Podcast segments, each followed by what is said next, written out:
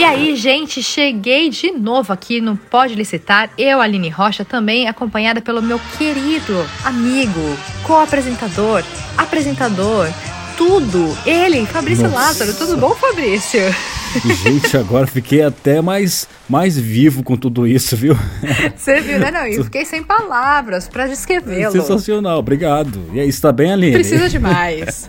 tudo jóia, tudo jóia. Animadíssima para mais um Pode Licitar. E claro, né? Porque hoje é dia de responder às dúvidas dos ouvintes. Uma coisa que a gente gosta muito de fazer, né? Uhum. É, enfim, e os nossos ouvintes são empresários atuantes em variadas áreas e têm em comum esse ótimo plano de crescer como fornecedores para os governos. E aqui já viu, né? Cheguei animada. Fabrício, como é que você tá? Não, eu não vou nem perguntar se você tá com muita energia, né, Aline? Porque você tá com toda a energia do sol.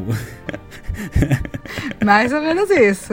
Mas isso é bom, né? Porque, vamos lá, esse podcast, ou Pode Licitar, esse lindo Pode Licitar, ele, assim, traz, além de informações, traz incentivo para os empresários crescerem como fornecedores, né? Esse é o objetivo, isso aí. Exatamente. Então, olha, e quem ainda não está vendendo para os governos, pode ter certeza que chegou no lugar certíssimo. O portal de compras públicas tem a plataforma ideal para você participar de licitações públicas eletrônicas em todo o país. Olha que belezura, Aline. Uma beleza, né, Fabrício? Hoje a gente vai responder as perguntas que chegaram por meio do nosso e-mail, que é imprensa@portaldecompraspublicas.com.br. E quem vai ajudar a gente nessas respostas é a nossa amiga instrutora, ela, Fabrícia com aquele sotaque maravilhoso. Ela é Daniela. Com energia. Dani, Dani, Dani. Daniela Veríssimo, isso mesmo. Bora falar com ela então? Roda a vinheta. Rodou. Pode licitar. O podcast do Portal de Compras Públicas. Daniele, muito bem-vinda mais uma vez aqui no Pode Licitar. Muito obrigada pela sua participação com a gente. Já estamos em novembro, gente, novembro, e o ano segue correndo para o final, né? E é um ano cheio de novidades. Temos em alguns dias a Copa do Mundo. E aí, você tá animada? Estou sim, bem animada, né? Saiu a escalação, então só tô esperando aí pras festas pra gente assistir esses jogos. E se Deus quiser, o Brasil é hexa, né, esse ano. Na fé, né? Mais uma vez, na fé. É isso mesmo, Dani. Tá você e tá todo mundo super animado aí com a Copa do Mundo. Vamos torcer pra para nossa seleção trazer mais uma taça, né? E olha só, Dani, é, como souber que você viria em mais esse episódio, muita gente mandou pergunta.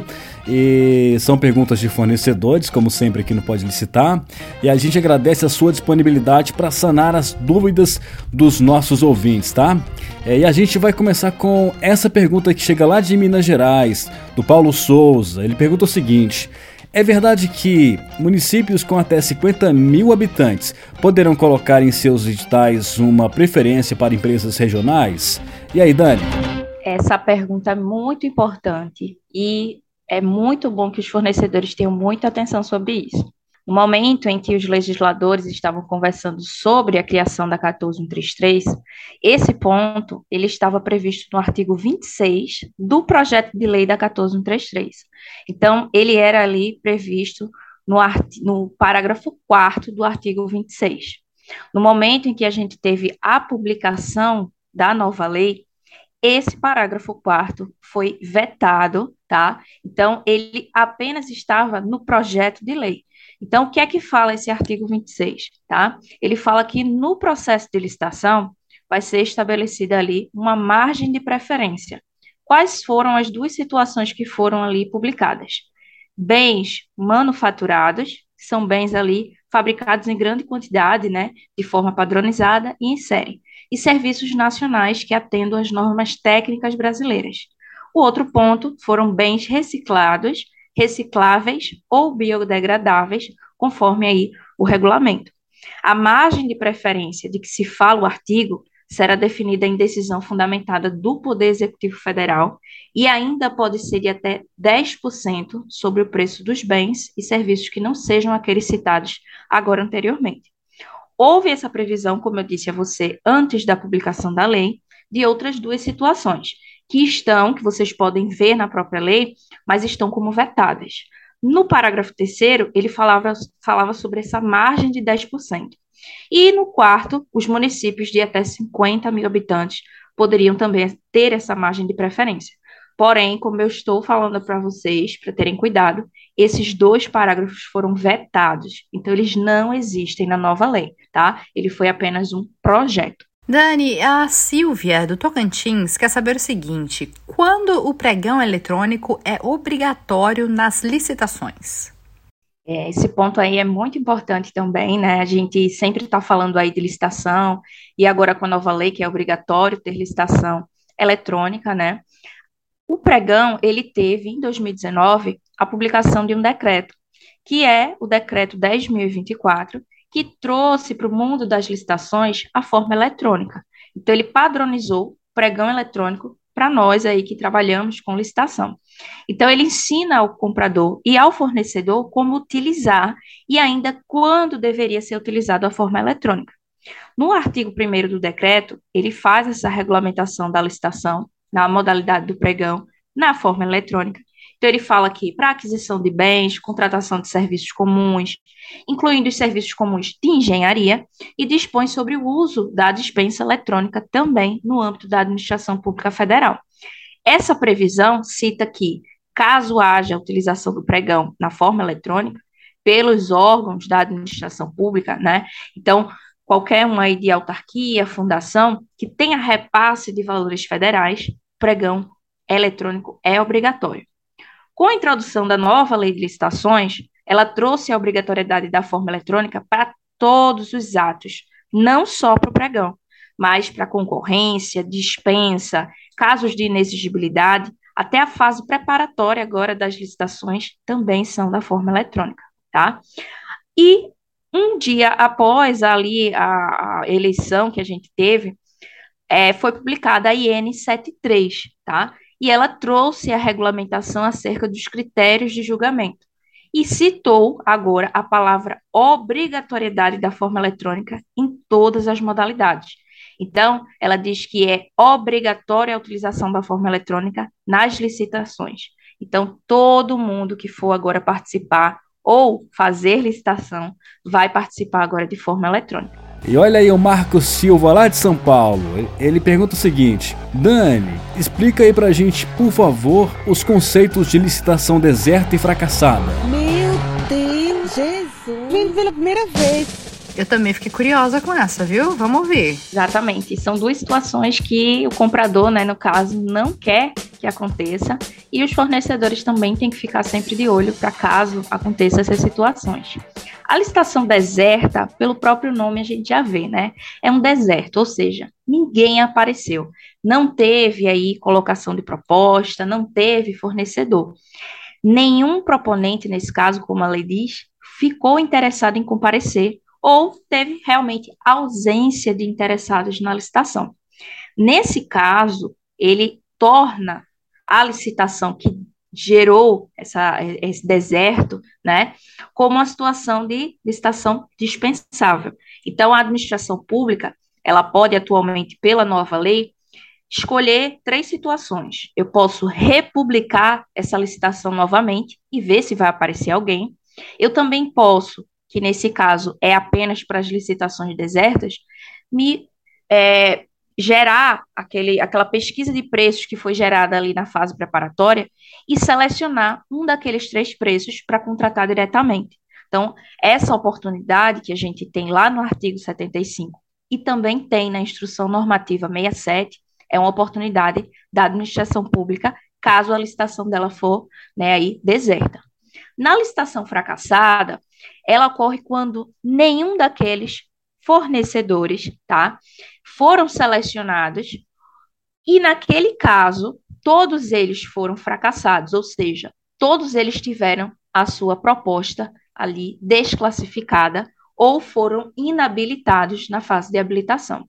Então, eu tive fornecedores, porém nenhum daqueles tiveram o êxito da licitação, ou foram desclassificados por causa né, da proposta ou por causa dos documentos de habilitação. Nesse caso, também pela nova lei, a gente vai ter um caso de licitação que pode ser dispensada, tá? Casos aí de dispensa de licitação. Então, eu também posso, como compradora, republicar essa licitação, caso eu queira. Eu também posso, que para, né, nesses casos aí, é diretamente ligado à licitação fracassada, dar um prazo aos fornecedores para que eles reajustem os seus preços, né, no caso da proposta, ou até reajustem os seus documentos de habilitação e, caso também queira, eu posso utilizar aqueles preços da pesquisa para contratar diretamente, tá? Essas duas situações são situações que dão margem aí para uma licitação, né, que vai ser aí dispensada, tá certo? Perfeito, Daniele. Agora uma pergunta que veio do Paraná e quem pergunta é a Angela Fritz. A pergunta é: quem não pode participar de licitação? É, isso aí é uma pergunta muito importante, né? É muito bom que os fornecedores também fiquem de olho nessa situação para que não tenham nenhum problema nas suas participações. Não podem participar direta ou indiretamente de licitação, da execução de uma obra, da prestação dos serviços ou até do fornecimento de bens necessários a obras e serviços em, em três situações. Autor de anteprojeto projeto básico ou executivo, sendo ele pessoa física ou jurídica. Isso quer dizer o quê? Se você, empresa ou pessoa física, foi responsável aí, junto à prefeitura, de criar um projeto básico, de criar um anteprojeto ou até o projeto executivo, você não vai poder participar da licitação naquela disputa de proposta, disputa de lance, tá? Você já participou da fase interna da licitação, então você não poderá estar na fase externa, que é a fase de julgamento de proposta tá? Outra situação é se a empresa, isoladamente ou em consórcio, for responsável pela elaboração também de projeto básico ou executivo, ou até quando aí, né, o autor do projeto for dirigente, gerente, acionista ou até detentor de mais de 5% do capital direto a voto ou controlador responsável técnico ou subcontratado. Isso também é uma situação que eu acabei de falar para você. Você, empresa, isolada ou em consórcio, participou da elaboração desse projeto básico para criação, para gerar essa obra pública ou esses serviços de engenharia naquela cidade, e você também faz parte, como gerente ou acionista, daquela relação ali de empresa. A última situação é se você, servidor ou dirigente de órgão ou entidade contratante, o responsável pela licitação. Esse aí já é o mais conhecido, né? Eu sou fornecedora, quero participar de uma licitação, mas eu faço parte daquele órgão público que está fazendo a licitação. Então, você realmente não pode participar desse tipo de né, licitação, tá? Considera-se participação indireta a existência de qualquer vínculo de natureza técnica, comercial, econômica, financeira ou trabalhista entre o autor do projeto sendo ele pessoa física ou jurídica, e o licitante, fornecedor, né, responsável aí pelos serviços, fornecimentos, obras, incluindo também o fornecimento de bens e serviços a estes necessários, tá? Esse entendimento é extensivo a todos os membros da comissão de licitação. Não é porque você é apenas um apoio ou um membro de comissão que você não entra nessa situação, tá? É permitido ao autor do projeto a participação na licitação de obras ou serviços, ou na execução, apenas na qualidade de consultor ou de técnico, desde que nas funções de fiscalização, supervisão e gerenciamento, e exclusivamente aí a serviço da administração. Ou seja, ele não vai estar na disputa de lances. Ele apenas vai dar apoio ou até uma consulta para a administração. Essa pergunta é do Wilson Nakamura e ele quer saber o seguinte: sobre contratos administrativos em licitação. É, após o resultado da licitação, o contrato com a empresa vencedora vai se limitar ao que estava previsto no edital da licitação? É, essa, esse ponto aí é muito importante, porque após a gente ter a conclusão de uma licitação, independente se ela foi licitação comum, dispensa de licitação, caso de inexigibilidade, a administração pública ela vai adotar todos os pontos e providências que já estavam né, ali previstos e escritos no edital, tá? No contrato, ele tem que estar tá tudo com muita clareza, precisão nas cláusulas, direitos, obrigações, responsabilidade da administração e do fornecedor e até riscos e sanções que podem acontecer na celebração desse contrato. Vale lembrar que o conteúdo de um contrato administrativo deve ser unicamente o que consta no edital e na proposta comercial do licitante, tá? O edital é a base do contrato administrativo. Todo e qualquer anexo do edital de licitações faz parte do contrato. Então, se tiver aí especificações extras detalhadas, planilhas, cronogramas, cálculos, qualquer tipo de anexo existente no edital de licitação vai também fazer parte. Agora, o edital e o contrato, conforme a nova lei, ele fala o quê?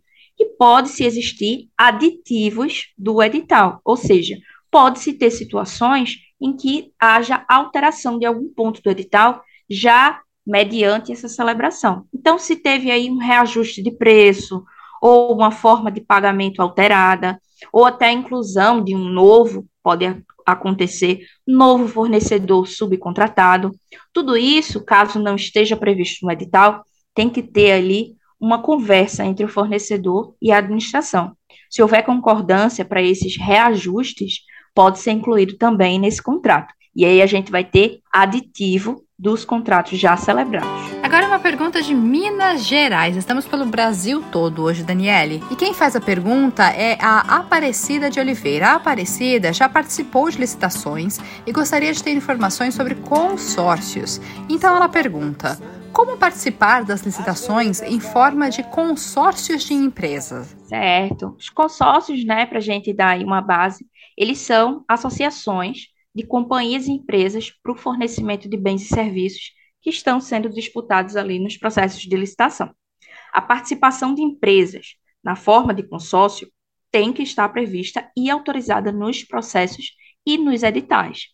Os consórcios que são formados com esse objetivo de apenas participar da licitação, ele deverá comprovar a sua composição através de um compromisso público ou particular, esse compromisso, né, que vai ser ali subscrito pelos consorciados, vai estar prevendo que eles podem participar dessas licitações.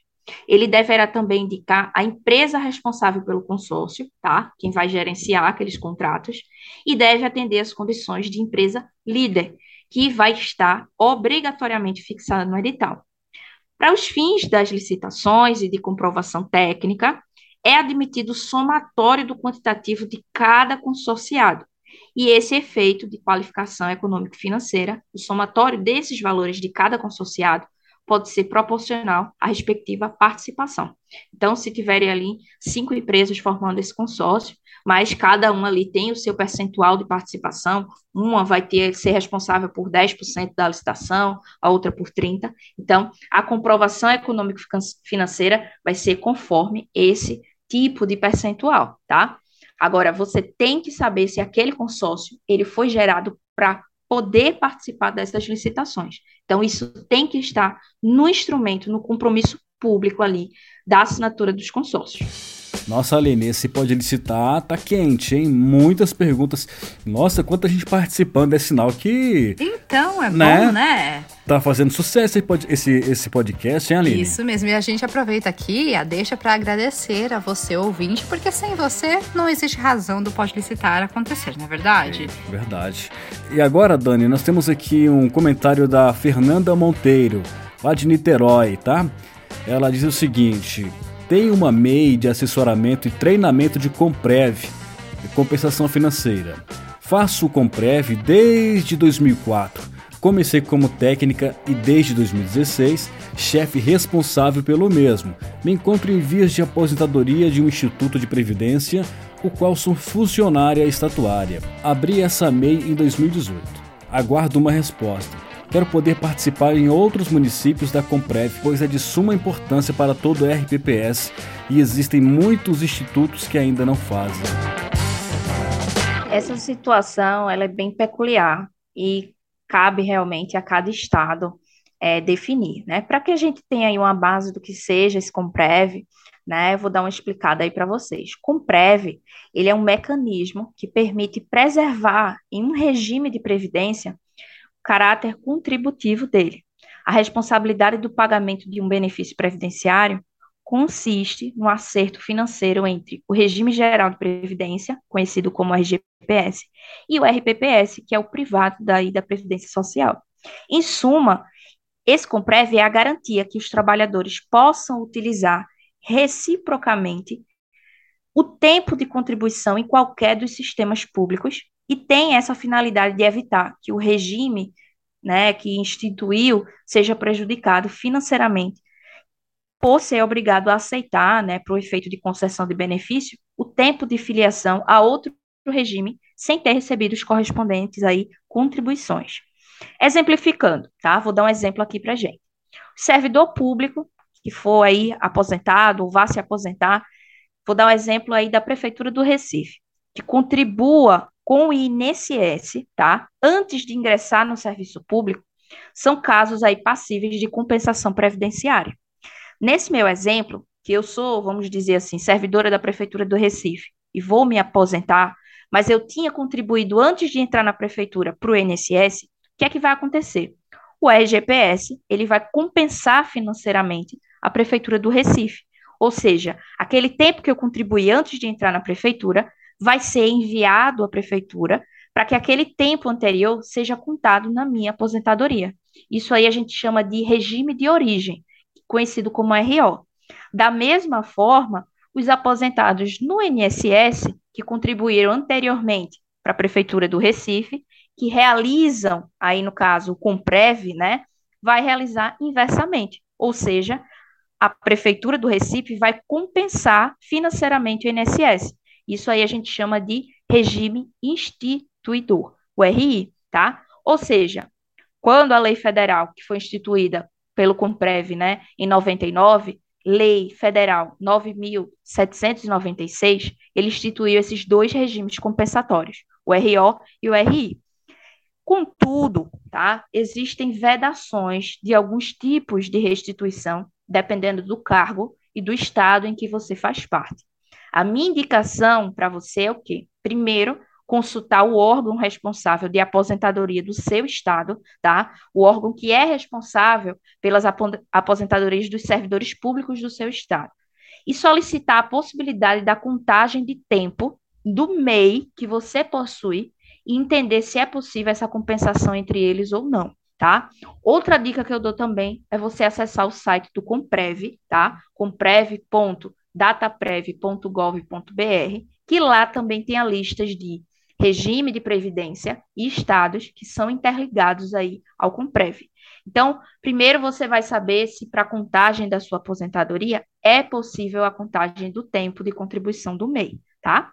Olha, a gente agradece a Fernanda Monteiro pelo comentário, né? E Daniele aí também pelo seu, pelas suas observações. Agora quem pergunta é a Eulália Macedo, do Departamento Financeiro do Supermercado Superpão da Bahia. E a pergunta é a seguinte: para participar de um pregão eletrônico com o valor estimado do item barra lote, Posso enviar, oferecer a proposta inicial com um valor maior ou só posso enviar no máximo até o valor estimado? E aí, Dani? Muito importante a pergunta, tá? Isso aí é uma dúvida grande dos fornecedores que têm medo dessas desclassificações devido ao preço que está sendo colocado ali na sua proposta.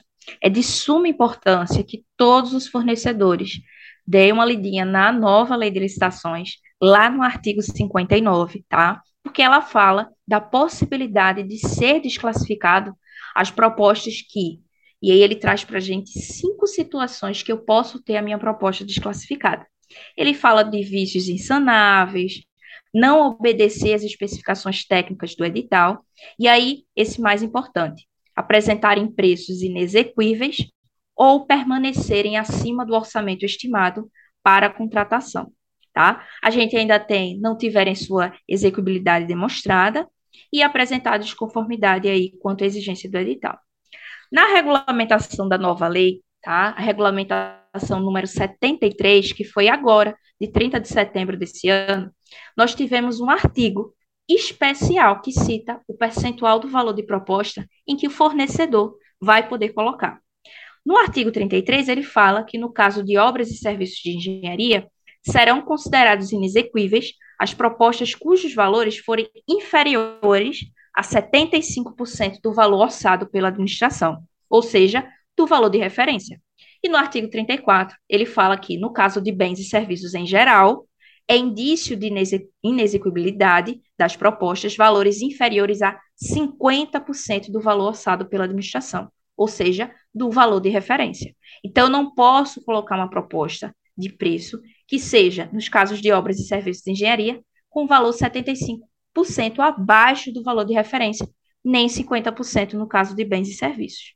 Então, muito cuidado aí a vocês que são fornecedores, ao colocar o seu valor ali, né, no caso das propostas, que ele poderá sim ser maior ou menor que o valor de referência, tá? Então, não tem problema você baixar o seu preço ou aumentar conforme o valor de referência ali colocado pelo comprador. Porém, você tem que respeitar as margens de preço inexequível, tá? E também ter cuidado ali com o sobrepreço apresentado. O sobrepreço a gente entende sempre que seja 50% acima do valor de referência. Então, se você colocar ali uma margem percentual pequena, acima ou abaixo desse valor, vai continuar sendo aceito a sua proposta. Bom, e a gente conseguiu responder a todos e todas que nos escreveram. E, claro, avançamos aqui um pouquinho no tempo, né? Mas, mas foi por uma causa justa, não é não, Fabrício? Super! Causa justíssima, Aline. Queremos então agradecer mais uma vez aqui a instrutora do Portal de Compras Públicas, Daniele Veríssimo, pela gentileza de compartilhar tanta informação e conhecimento com os nossos ouvintes. Dani, muito obrigado, tá? Fabrício, Aline, muito obrigado por me receber. Eu adoro participar aqui com vocês do Pode Listar. A gente falou hoje muito sobre os fornecedores, ajudando eles ali em vários pontos. E quando precisarem, é só me chamar que eu volto aqui para vocês. Pois é, olha, então a gente chegou ao fim de mais esse Pode Licitar, um Pode Licitar muito gostoso, né? Com a participação de todo mundo aqui, perguntas interessantes. E a gente quer agradecer a sua companhia e dizer que estamos disponíveis para ajudar a sanar todas as dúvidas e também, por que não, aguardando a sua inscrição para ser um fornecedor de sucesso por meio da plataforma do Portal de Compras Públicas. Deixo aqui o meu abraço a vocês, Fabrício, agora é aquele seu momento de brilhar. Olha só, você que está ouvindo esse podcast não pode deixar de ir nas, nas redes sociais do Portal de Compras Públicas e deixar aquele gostei, compartilhar esse podcast com quem você gosta, porque informação boa tem que ser sempre compartilhada. É isso aí, é, essa era a frase que eu estava esperando aqui, Fabrício. um abração a todos vocês, viu? E até a próxima. Tchau, tchau, gente, até a próxima. Você ouviu? Pode licitar o podcast do Portal de Compras Públicas.